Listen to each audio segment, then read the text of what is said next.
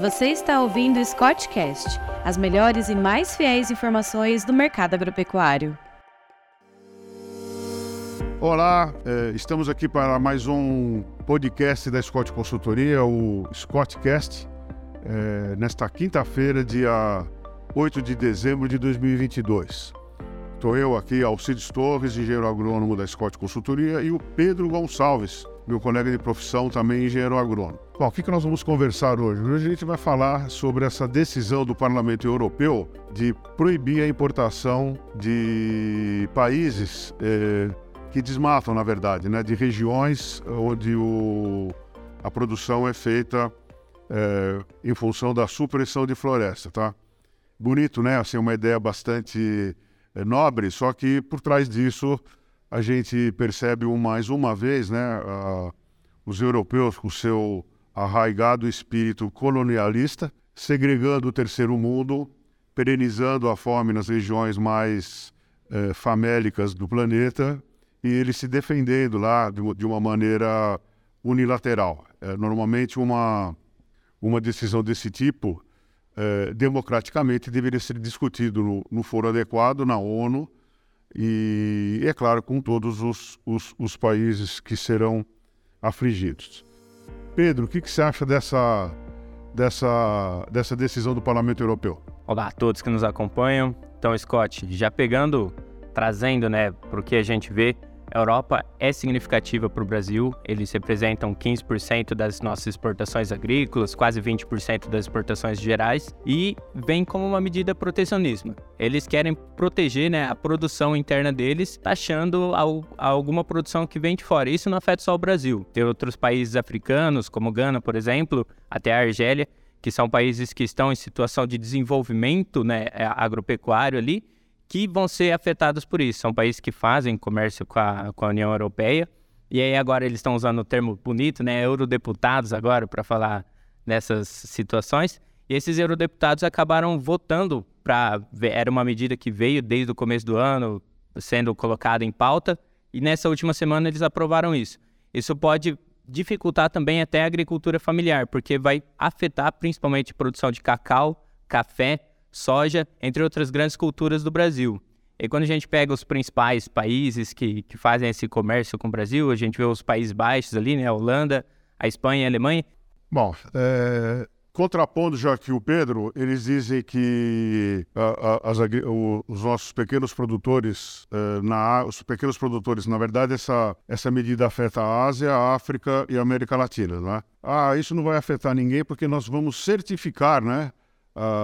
Aquelas uh, propriedades, aquelas regiões onde o desflorestamento não acontece. Mas quem vai pagar por essa uh, certificação, tá? Naturalmente, é, é, é, o produto nacional. É bom que se diga que a agricultura e a pecuária europeia são fortemente subsidiadas do ponto de vista de mercado do livre, né, de livre comércio. É inviável, quer dizer, os produtores só existem lá porque eles recebem uma, um, uma forte eh, ajuda dos governos. O Brasil não tem isso, a África não tem dinheiro para subsidiar ninguém, né? a Ásia muito menos. Uh, então, é, é, evidentemente, é uma medida que eles dizem que é para proteção do meio ambiente, mas na verdade é mais outra medida de exclusão do, dos produtores uh, do terceiro mundo.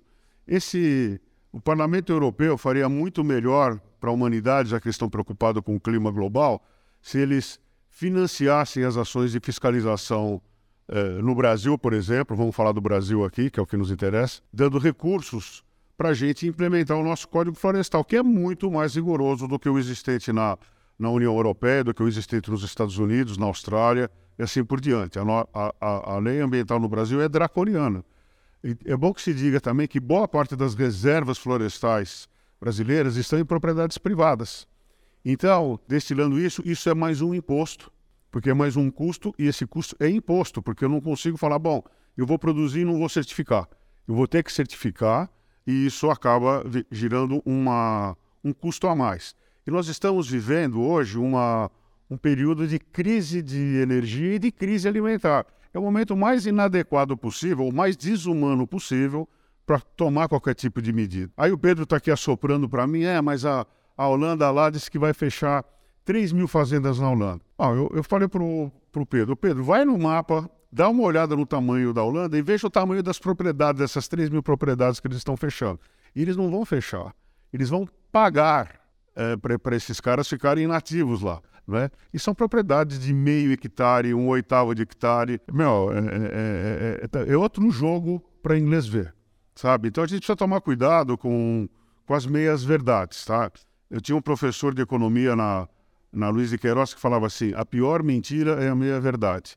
Então, isso é uma meia verdade que prejudica o desenvolvimento e, mais uma vez, isso deveria ter sido discutido com todos os interessados. O Brasil já está fazendo a sua parte, já tem uma matriz energética renovável, uma das maiores do mundo. Estamos aumentando a nossa produtividade, temos uma lei rigorosa. Ninguém hoje se atreve a, a, a desmatar nada sem é, ilegalmente. E o desmatamento ilegal que a gente vê anunciado por aí é o caso de polícia, não de agricultura. Então, penalizar a agricultura é, em função do caso de polícia, coisa assim meio esquisita, né, meu? Não é, é maquiavélico até.